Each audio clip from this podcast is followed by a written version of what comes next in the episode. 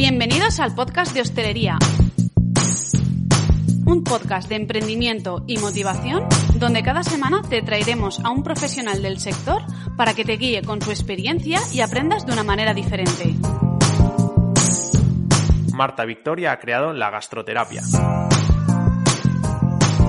Un podcast repleto de píldoras de conocimiento que seguro te harán crecer en tu negocio. Este podcast va dirigido a todos los curiosos, inconformistas y emprendedores con afán de superación. Estás en la terapia de la hostelería. Un podcast donde prevalecerá el factor humano y te sentirás identificado con las experiencias de otros. Bienvenidos a la gastroterapia. Una manera diferente de aprender. Hola, muy buenas, bienvenidos y bienvenidas a Gastroterapia, el podcast de la hostelería.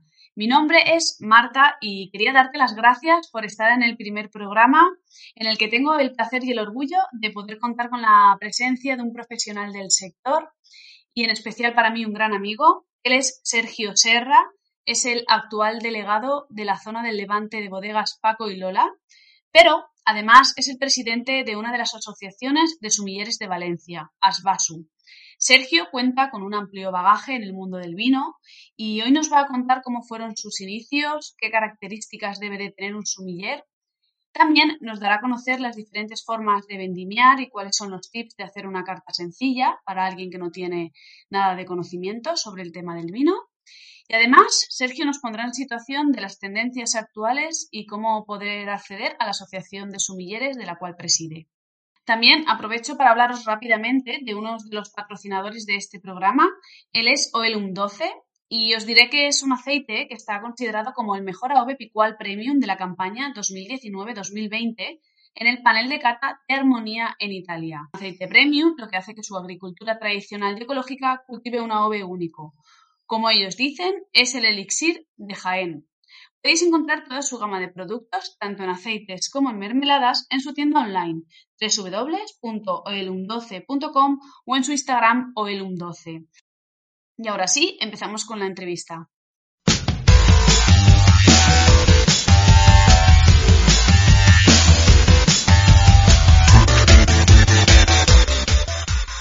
Bienvenido Sergio, ¿qué tal? Hola, ¿qué tal? Buenas tardes.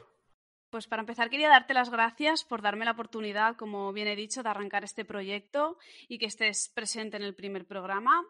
Y sobre todo, y lo más importante, eh, darte las mil gracias por haber compartido todos estos años conmigo en macro, de los cuales he aprendido muchísimo de vino gracias a ti. Bueno, y lo, y lo, que nos queda por compartir, ¿eh? aún fuera de macro. Y lo que nos queda. Así es, así es. Bien, para poner en contexto al oyente, me gustaría que nos contaras quién, eres, quién es Sergio Serra y, cuál ha sido tu bagaje por, en todos estos años. Bueno, pues eh, bueno, Sergio Serra ahora mismo, pues eh, yo siempre, siempre me he dedicado, siempre me he dedicado al vino profesional, bueno, al vino profesionalmente, al tema de la hostelería profesionalmente. Ahora mismo, pues bueno, me puedo considerar pues un aprendiz todavía, a pesar de todos estos años, porque aquí nunca, nunca se deja de aprender. Y bueno, y algo, un apasionado también de este mundo, ¿no? De este, del mundo de, de, la gastronomía, el mundo del vino, evidentemente, y de la hostelería y de la hostelería.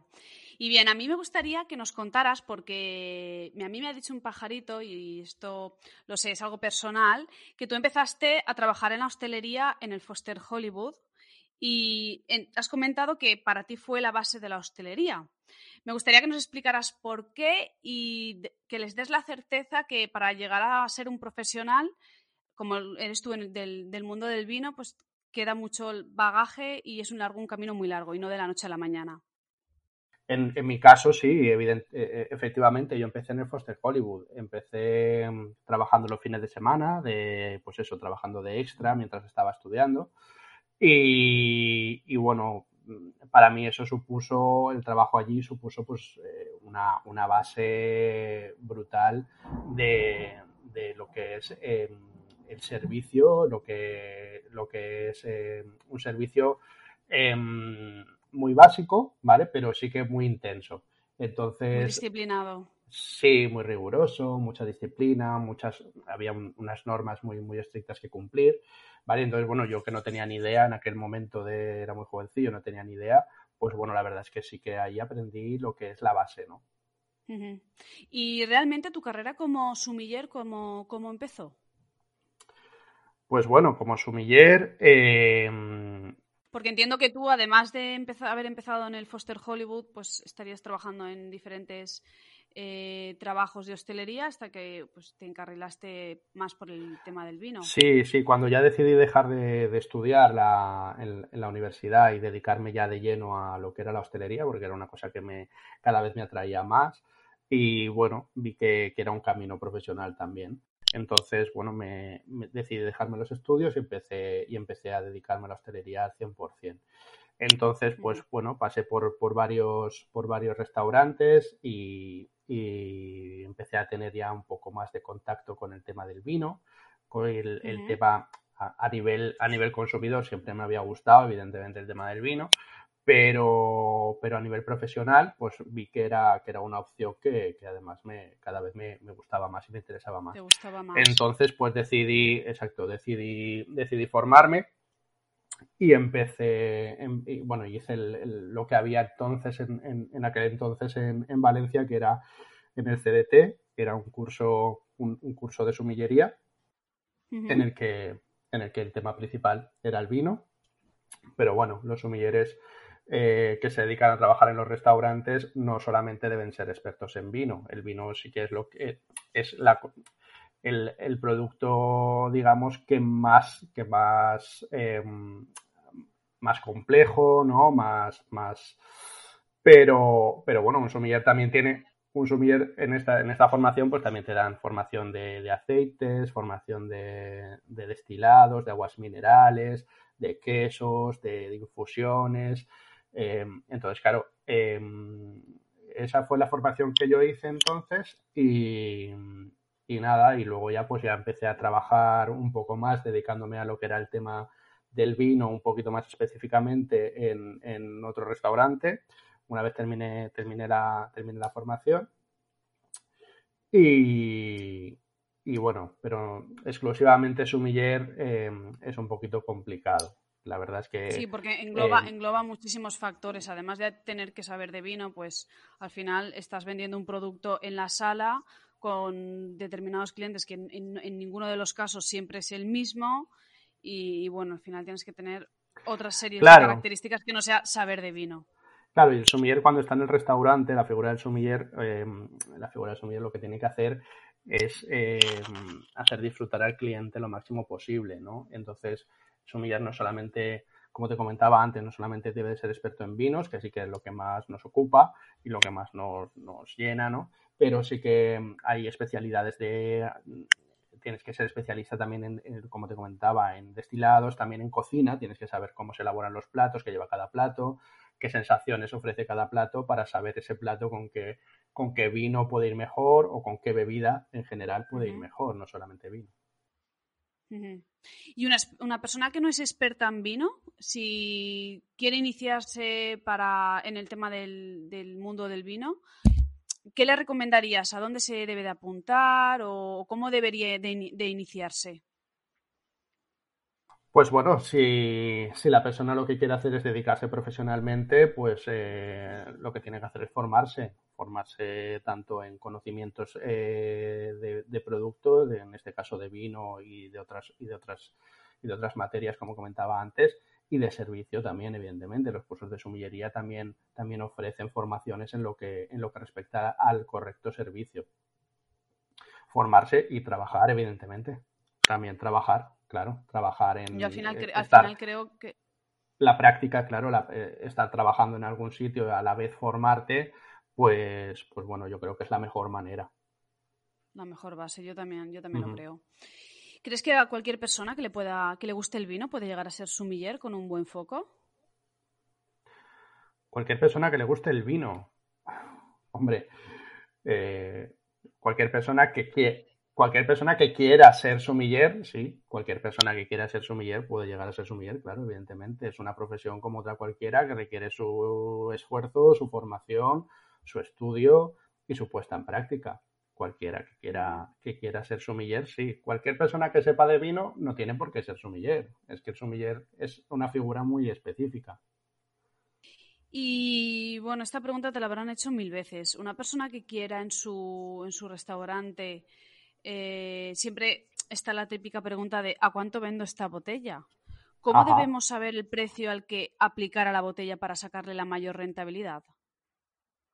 Bueno, eh, aquí, a ver, hay, diferentes, maneras, ¿no? Y diferentes opiniones. Yo, en mi caso, eh, yo cuando ya, cuando ya estaba trabajando con el vino en el restaurante, mi, mi, manera de hacerlo era, pues, em, valorando el servicio en general y lo que sería el descorche, ¿no? Lo que sería el cobrar el descorche.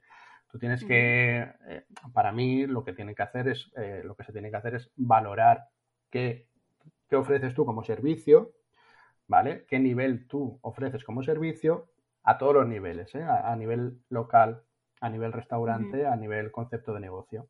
Y, y, bueno, y tú lo que ofreces como servicio, evidentemente, cobrarlo en el margen de todas las botellas. Y además, pues bueno, eh, tener un cierto beneficio. Entonces yo lo que hacía era, era cobrarle a, todas las botellas un, margen a todas el mismo. En este caso, pues bueno, pues, si tú consideras que tu local, por el servicio que tú ofreces, puedes, eh, pues eh, lo puedes valorar a lo mejor en 10 euros o en 12 euros o en... como, botella más como botella de precio más, más baja, me imagino. Entonces sumarle, sumarle ese margen al coste de las botellas. Esa era como yo lo hacía. Luego, pues bueno, cada uno, yo creo que es la manera, yo creo que es la manera más coherente de, marginar el vino y la manera también em, de ganarle, de no ganarle menos a los vinos que te cuestan más baratos y de poder darle rotación también a los vinos que te cuestan más caros. Porque al fin de cuentas, al restaurante eh, pues bueno, le cuesta lo mismo servir una botella de vino que le cueste 5 que servir una botella de vino que le cueste 30. Evidentemente, las, botellas de vino que, que son un poquito más caras y que la rotación es un poquito más lenta por tener un por tenerlas inmovilizadas más tiempo, pues eh, a lo mejor pues le puedes, le puedes eh, incrementar un pelín el, precio de descorche, pero bueno, tampoco, tampoco mucho más. Entiendo. Yo sabes que soy bastante fan de siempre menos es, más. Y en el caso del vino, ¿significa más caro, significa más bueno? Bueno, a ver, al final, bueno, a ver, estamos hablando de calidad, sí. Eh, pero ya a partir de cierto precio en los vinos eh, ya entran otros valores añadidos, ¿vale? Aquí yo el vino lo, comparo mucho con, con el tema del arte, ¿no? Eh, sí que, a ver, como, la, gastronomía en general, al final, es todo un conjunto de, arte. Sí, es, cierto, hablando de coste ¿eh? del vino, no, no de lo que te cobran en, los restaurantes, sino más o menos el, coste en el mercado de, un vino, pues evidentemente las bodegas, eh, cuanto más medios para tener calidad en el vino, pues bueno, eso al final se tiene que cobrar en las botellas.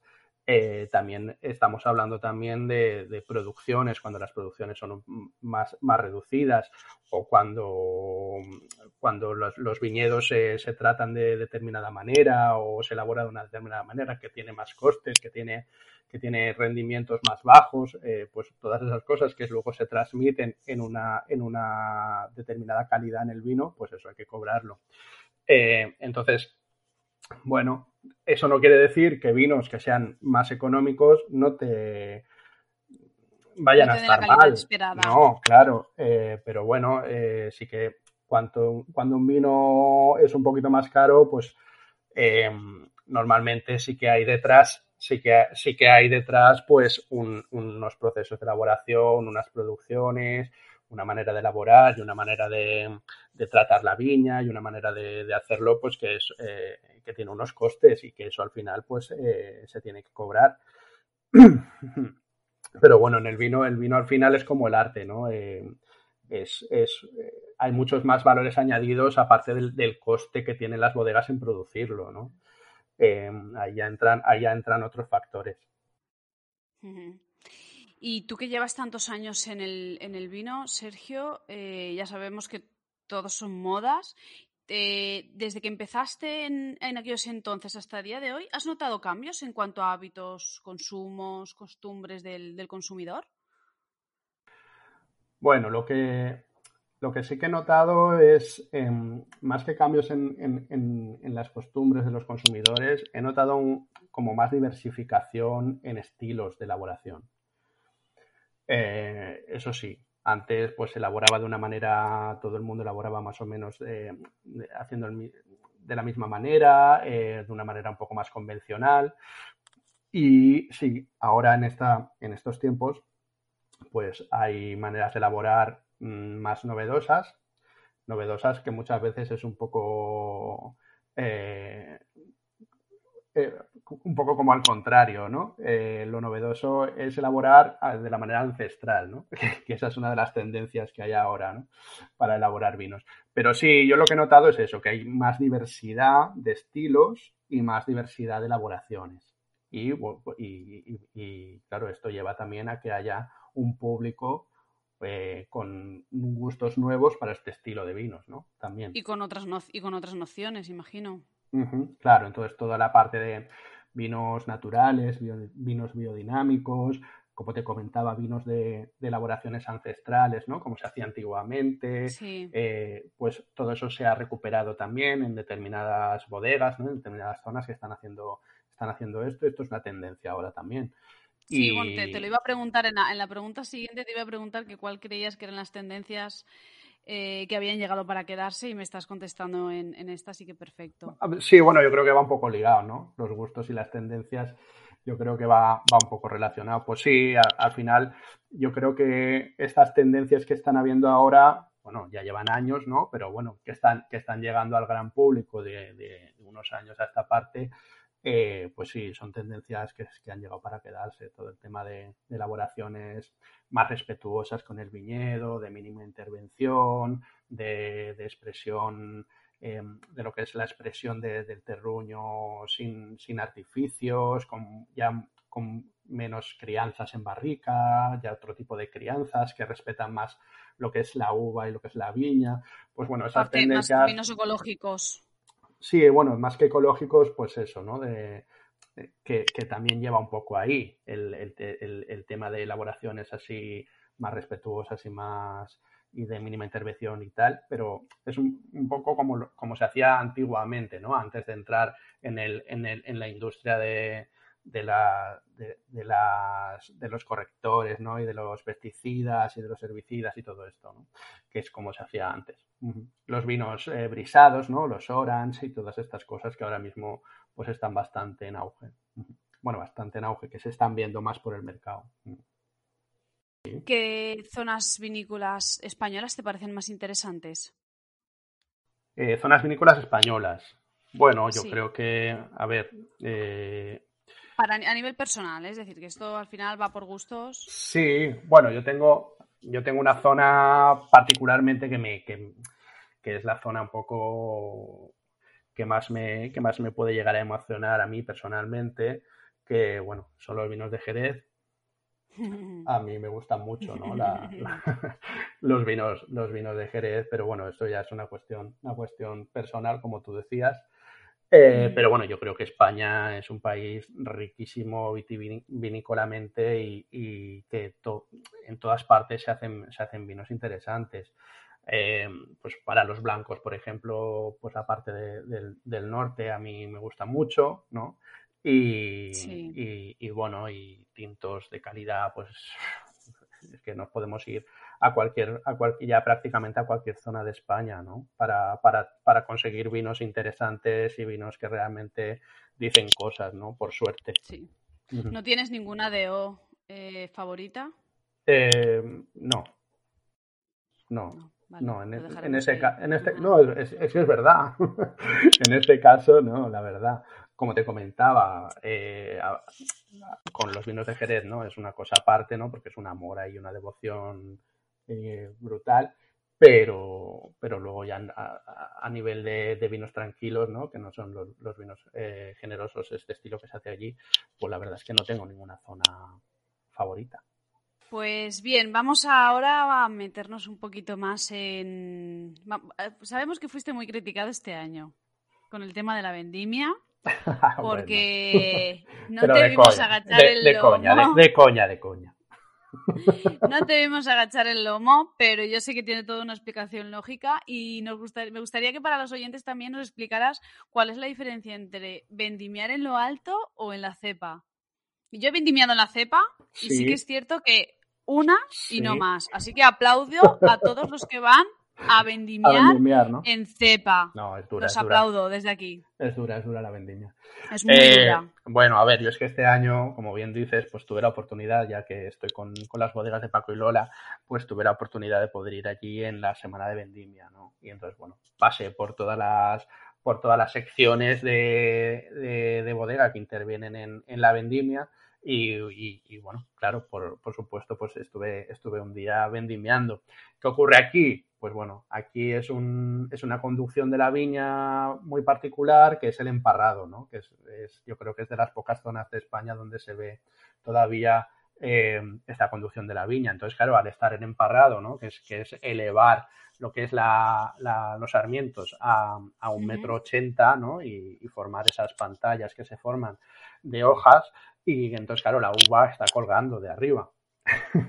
también cansa, también cansa el brazo. bueno, sí, te cansas, pero bueno, te cansas, pero yo creo que no te cansas tanto como si tienes que, doblar el lomo que, me decíais todos por Instagram. yo, yo recuerdo, y ya te digo, que es muy duro y me tiré una semana enganchada de los riñones de aquella experiencia. Sí, y además, y además otra de las cosas es que, claro, cuando tú estás vendimiando bajo un emparrado, estás como un poquito ahí a la sombrita también, ¿sabes? Que no es lo mismo que vendimiar a finales de agosto o a principios de septiembre con todo el solazo ahí pegándote, pegándote así, fue mi la nuca y además agachando el lomo, que bueno, la verdad con, es que... un moreno obrero. Claro, claro, claro. Se te marcaba toda la camiseta, sí.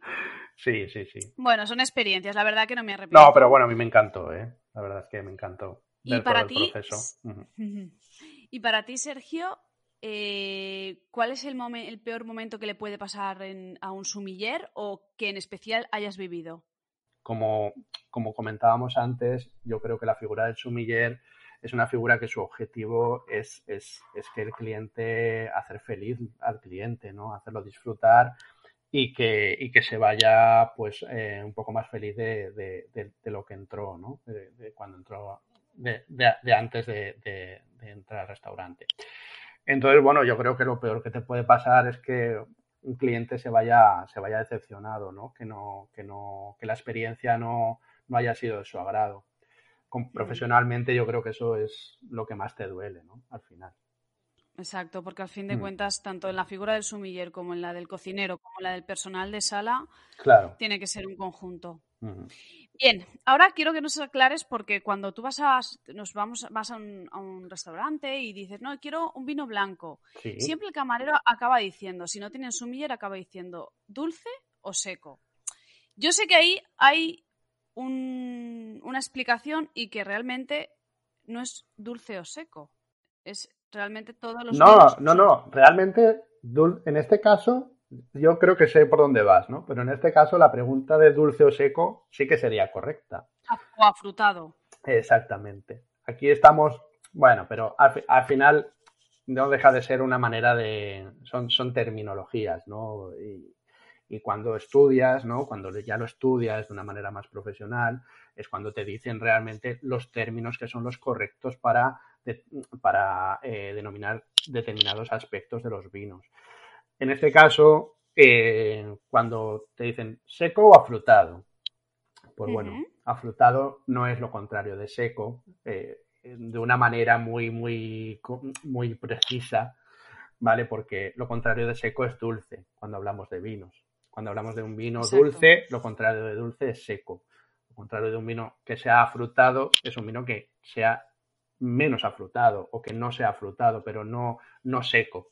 Pero sí que se usa, se usa y bueno, al final todo el mundo lo entiende y... Lo entiende por esa terminología. Sí, sí, sí. Entonces, entendemos que todos los vinos blancos eh, a excepción de los dulces que me imagino que serán determinadas eh, de Bueno, depende, depende de la elaboración, depende de la elaboración. Eh, la terminología ¿no? y la clasificación de los vinos en función de la concentración de azúcar, eh, pues está en dulce, semiseco, seco, ¿vale? Pero no, o semidulce. Pero, pero no afrutados. no, afrutado no entraría en, esta, en esta clasificación. Vale, pues que quede claro que a partir de ahora ya sabemos. Sí, muchas veces también cuando los vinos son muy afrutados o están hechos con variedades que, que normalmente con las que se elaboran vinos dulces, como puede ser el moscatel en este caso. Eh, en nuestro caso, ¿no? De nuestra zona, que se elabora mucho, mucho vino dulce con, moscatel.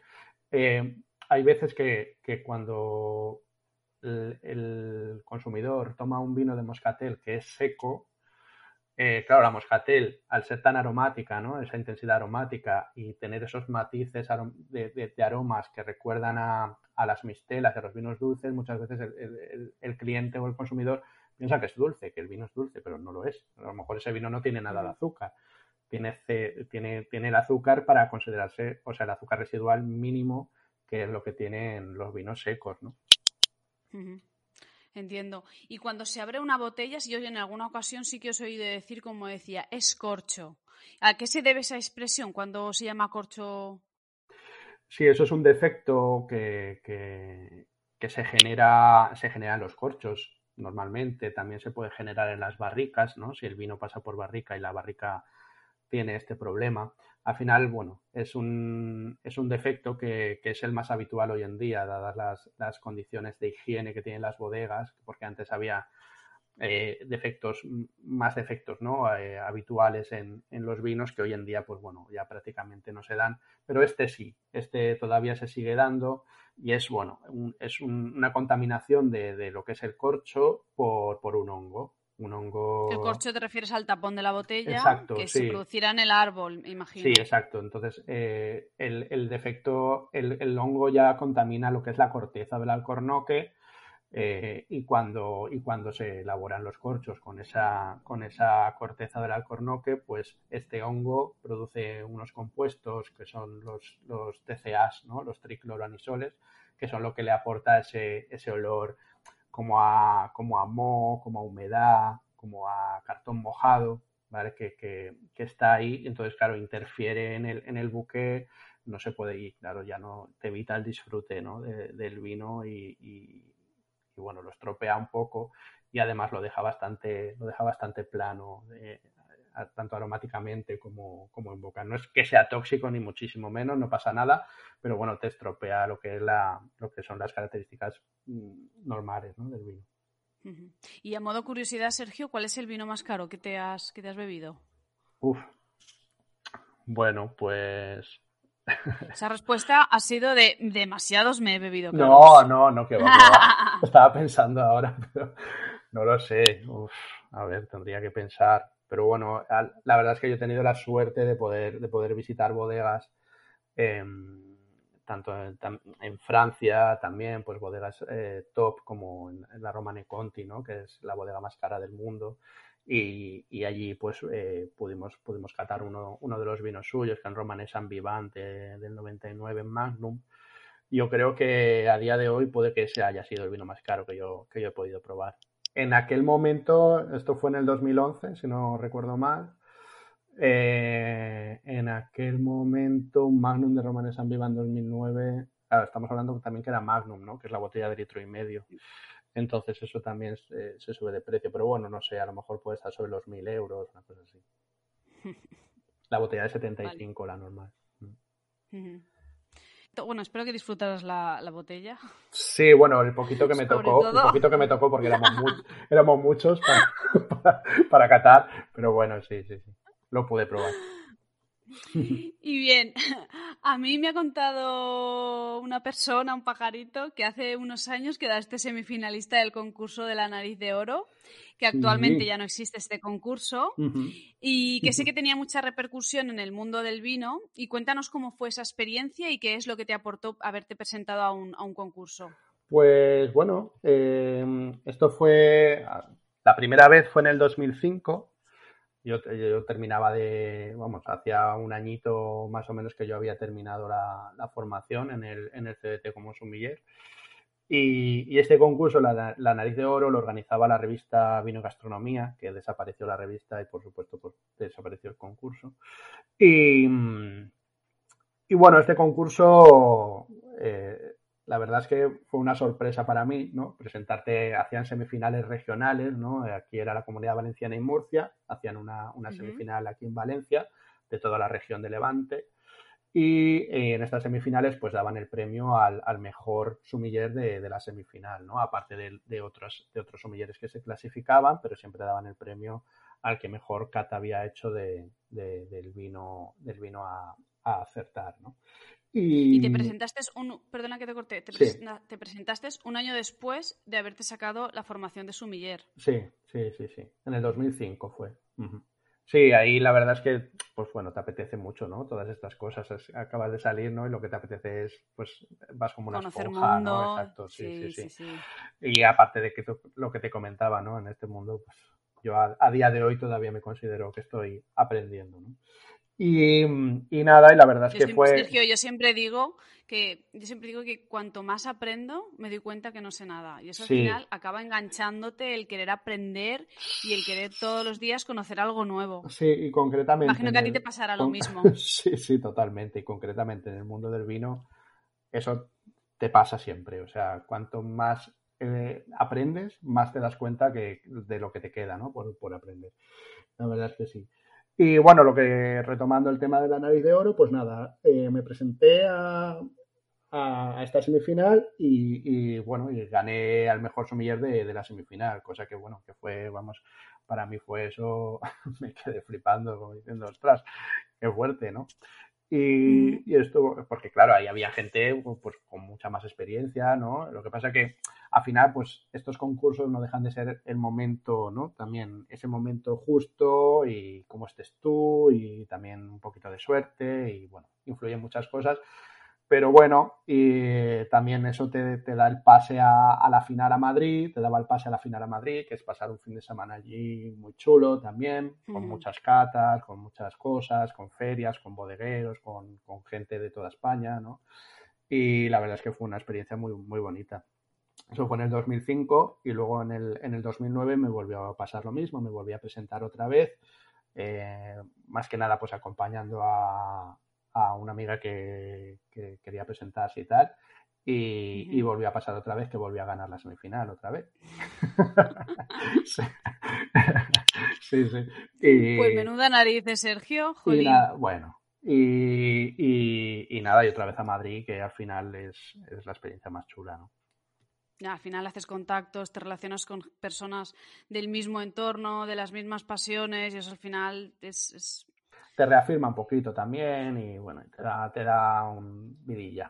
Uh -huh.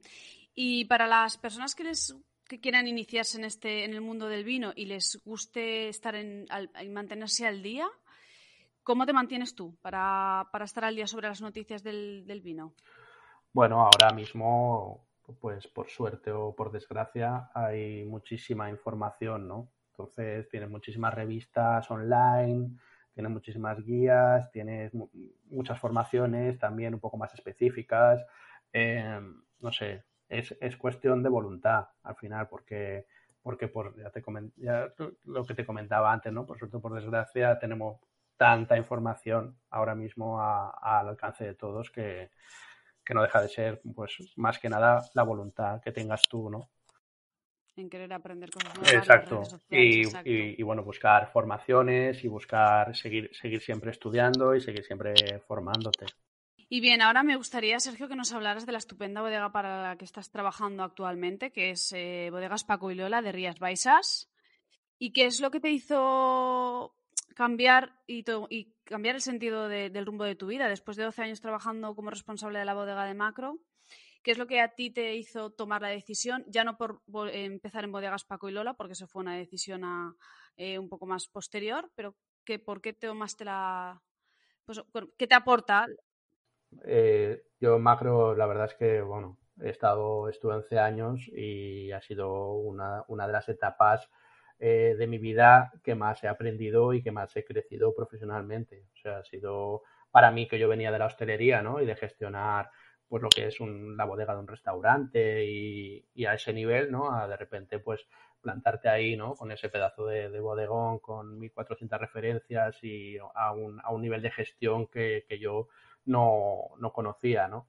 Y, y, la verdad es que profesionalmente ha sido para mí, pues, de lo que, de lo mejor que, que, que yo he podido, de, lo que más partido he podido sacar, ¿no? A, a, todos los niveles, tanto a nivel personal como a nivel profesional, como a nivel de, de la gente que, que, he conocido ahí, ¿no? Y de, y de, lo que puede aprender de todos. Pero bueno, al final... Como bien decimos, es el monstruo de la hostelería. Sí, sí, sí, la verdad es que, bueno, yo, yo estoy agradecidísimo. Pero bueno, al final eh, se juntan determinadas circunstancias, ¿no? Que, que, que te hacen ver ¿no? o darte cuenta que, que, esa etapa de tu vida pues uh, terminó y, y, que hay que dar el paso y continuar. Así pues sí. que, que, nada, que... Y llegó Bodegas Paco y Lola de Rías Baixas. Sí. Y cuéntanos un poquito de, de, esta bodega. Sí, se me presentó la oportunidad de, de poder, de, de poder eh, trabajar con, con ellos. Yo era una bodega que, que bueno, siempre, siempre la había tenido como una bodega interesante, ¿no? De, de Rías Baixas. Y, y bueno, eh, el trabajo también en sí me, me, apetecía, ¿no? Porque mis circunstancias personales me permiten el poder viajar, ¿no? Toda, todas las semanas, que es a lo que me dedico ahora, donde se puede. ya, te, ya, te, vemos, ya esta, te vemos, desde luego que ya te vemos. Y, y, y, sobre todo sin desvincularme de, de, la hostelería, porque mi trabajo es ir visitando también a, a restaurantes y, y, negocios de hostelería, de, del tipo que sean, para, para ofrecerles los vinos y, y, potenciar la venta de los vinos de, de Paco y Lola. Eh, entonces yo a mí siempre eso siempre es uno es una de las de, las condiciones que, que, siempre me gusta mantener no el, el tener el, el, estar siempre en el trato con el hostelero. Y, y, luego pues bueno la bodega la bodega es un perdona bodegón. que te corté pero por eso ha nacido gastroterapia para estar siempre en contacto Ajá. del hostelero. Claro que sí claro que sí. Sí es que lo llevamos lo llevamos en las venas Pues, pues nada, la bodega es pues, un bodegón, ¿no? Es una bodega brutal con, con una filosofía, con una filosofía que, que, que, va muy en la línea de lo que, de lo que a mí me gusta, con el factor humano espectacular y, y bueno, y al final pues con, con, con una gama de vinos que, que son espectaculares y que, están a, a, un nivel de, a un nivel que están a un nivel pues muy alto, la verdad, yo qué voy a decir, evidentemente. No, pero, pero, bueno, aparte de lo eh, que la... Independientemente, es, eh, las cosas, es, es cierto, es, es, sí, bueno, yo... De, de, de, vinos que tienes están muy buenos. Uh -huh. La verdad es que sí, yo estoy, yo estoy encantado, estoy encantado, la verdad. Y Sergio, como he mencionado en la entrevista, eres el presidente de Asbasu, que es una de las asociaciones de sumilleres de Valencia. Ajá. Y cuéntanos eh, cómo se encuentra a raíz del, del COVID la, la, asociación y cómo te surgió la idea de que presidieras esta asociación. Eh, pues bueno, eh, aquí con Asbasu yo cuando terminé la formación de sumiller eh, me apunté a, a las BASU, era la única asociación que había en Valencia, la Asociación Valenciana de Sumilleres. Ahora ya hay otra más. Bueno, no sé si hay, uh -huh. hay otra. Está SEF, bueno, hay, hay, está la SEF y creo que hay otra más, pero no, no, no sé si tiene actividad. Eh, la SEF sí. Y bueno, y, la verdad es que la asociación durante unos años estuvo bastante bastante parada, ¿no? No, no se hacían muchas cosas, entonces yo no estaba, no estaba muy vinculado a, a la asociación, hasta que a raíz de, de una persona que, que, se metió en la asociación y que empezó a moverlo todo, que es María José, que empezó a, tirar un poquito del carro y a organizar eventos y a mover un poco el tema, eh, pues eh, yo empecé otra vez a, asistir ¿no? a, los eventos y, las catas de, la asociación. Entonces, bueno, la, directiva que había llevaba ya muchos años, ¿no? Entonces, bueno, es entendible que, cuando ya se llevan tantos años, pues que no esté ese, ese ímpetu ¿no? y, esas ganas de, hacer cosas. Es normal, después de, creo que eran 12 años. Y, la directiva, pues, bueno, ya quería, quería, quería cambiar, ¿no? El presidente quería cambiar, quería, quería dejarlo y que entrara otra persona. Entonces, como yo empecé otra vez a asistir a las catas, ya tener un poquito más de relación con la asociación, pues eh, me propusieron a mí para, que fuera presidente y, bueno, ahí, ahí, estás. Enhorabuena, Sergio. ¿Dónde, se encuentra, ¿Dónde os encontráis en la red? Si alguien se quiere apuntar a la asociación o cuáles son los requisitos que soléis pedir. Eh, bueno, ahora mismo eh, sí que lo que pedimos es que las personas que se quieran apuntar a la asociación eh, estén vinculadas al mundo del vino de manera profesional, al mundo del vino o al mundo de la hostelería de manera profesional, de la manera que sea, pero sí que queremos que lo que sí que buscamos que los, que los socios eh, tengan algún, algún vínculo ¿no? con, la hostelería, la gastronomía, el mundo del vino, eh, la distribución, ¿vale? Y luego, pues nada, Asbasu, eh, estamos en Por Facebook, creo que estamos en Facebook. sí, en Facebook, en Instagram. Y ahí tienen, la información, creo que tienen un correo electrónico donde pueden enviar la solicitud para apuntarse a la Se les puede, sí, sí, si quieren, si quieren apuntarse, em, quien quiera apuntarse se pone en contacto y nosotros le enviamos la, ficha de, inscripción y, y ya está. Pues Sergio, como un año más, te diré que lo tendré en cuenta para este año. Hombre, por supuesto. A ver cuándo podemos, a ver cuándo podemos retomar la actividad. Retomar las actividades. Sí, sí, porque, tengo entendido que soléis hacer catas, ¿verdad? Desde el confinamiento que está, está la actividad parada. Está todo parado. Pero sí que hacéis catas los lunes, si no estoy mal informada. Nosotros sí, en principio hacemos eh, todos los eventos, los hacemos los lunes. Todos los lunes intentamos que, haya algún evento. Eh, excepto los lunes que, que coincida con alguna feria, algún congreso o algún acto de algún evento de interés para, para los socios, pues las VAS uno hace, evidentemente, para que, la, para que los socios puedan, puedan asistir a, estos eventos y no hacer, y no hacer, y no hacer nosotros. Entonces, exceptuando estos lunes, pues el resto de lunes eh, hacemos, hacemos catas. En temporada normal. Cuando, con COVID. cuando podamos, sí. A ver cuándo podemos volver. Pues Sergio, estamos ya llegando al final de la entrevista porque pues llevaremos unos 43 minutos, 45 minutos sin darnos cuenta. Y bien, yo voy a terminar las entrevistas eh, de dos maneras. Una, y si no te sientes eh, preparado porque es así en frío y te viene un poco que te pillan bragas, no pasa nada, pasamos a la siguiente. Y luego con la intención de, para, para que para que el oyente, ¿qué ha pasado? Para que el oyente también me pueda eh, conocer a mí y yo aportarle también valor. Y quería que en este caso el invitado me hiciese una pregunta a mí en cuanto a mi formación o con mi experiencia o mi bagaje en la hostelería que les pueda servir a otras personas. Ah, Así que te paso, la te paso la batuta a ti ahora mismo. Uf, pues sí que me pillas en bragas. Vamos a ver. Si pudieras abrir un negocio de hostelería, ¿de qué trataría? Pues llevo mucho tiempo con uno en la cabeza rondándome, ya lo sabes. Y, es un modelo de negocio que vi en, que vi en el extranjero, pero me pareció bastante, bastante peculiar la, la metodología de trabajo que tenían, el producto que elegían o sea, que tenían y, en conjunto era eh, todo trataba del mundo del vino, ya sabes que a mí también me encanta el mundo del vino. Y, sería pues una bodega seguramente, pero bodega con, con producto selecto, embutido, embutido de calidad, eh, quesos, todo muy, charcutería y muy ese, tipo de negocios el como un colmadito, ¿no? Con una vinoteca, ¿no? Con, con productos. Exacto. Sí, eso es bonito, una, la verdad. una música de jazz de fondo. sí. sí. Sí, sí, sí. Muy bien. Pues ese sería.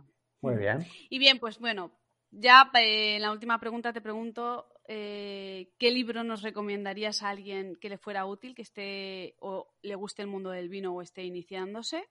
Bueno, de los más recientes que, me he podido leer, ¿no? Lo que me viene a mí ahora a la cabeza, que, es un libro de, un grande, ¿no? De, de la sumillería, que es, vamos, lo admiro profesionalmente como de lo, que más. Y este es el, libro de que vino con este pato.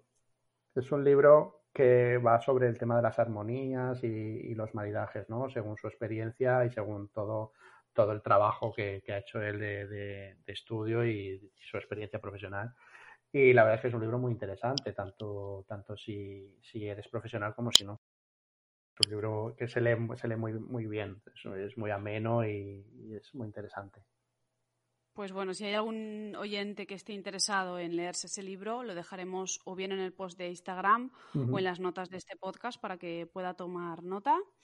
Y para finalizar ya, eh, ¿qué te ha aportado a tu vida la hostelería en todos estos años, Sergio? Bueno, pues la hostelería a mí me ha, bueno, al final, pues me ha hecho ser quien soy ahora mismo, ¿no? Tanto a nivel profesional como a nivel personal. Después de tantos años en, la hostelería te formas, te formas tanto profesionalmente como personalmente, ¿no?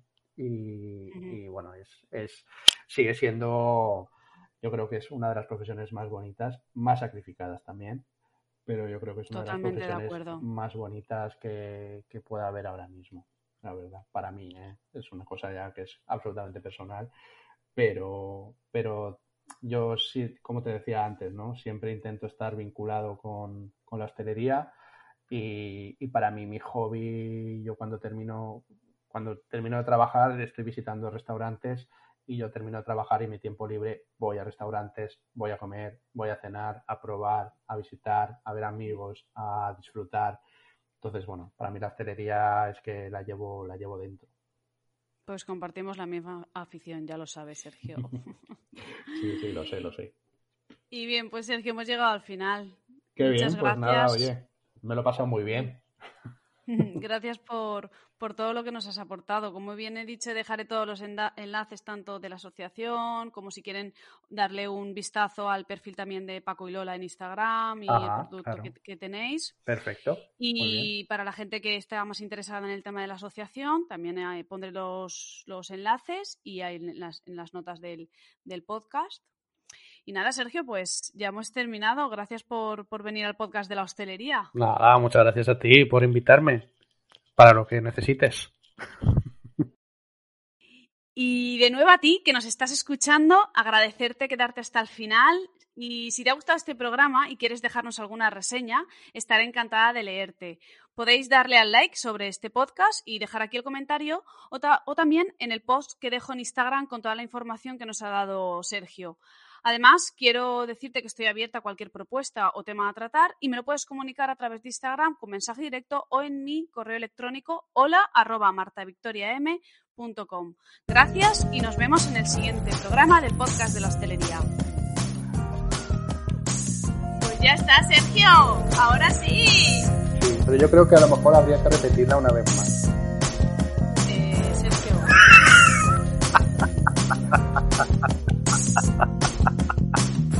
Sabes mi vida ya. Me sé tu vida. Sabes, que hasta, Tu hasta tu DNI.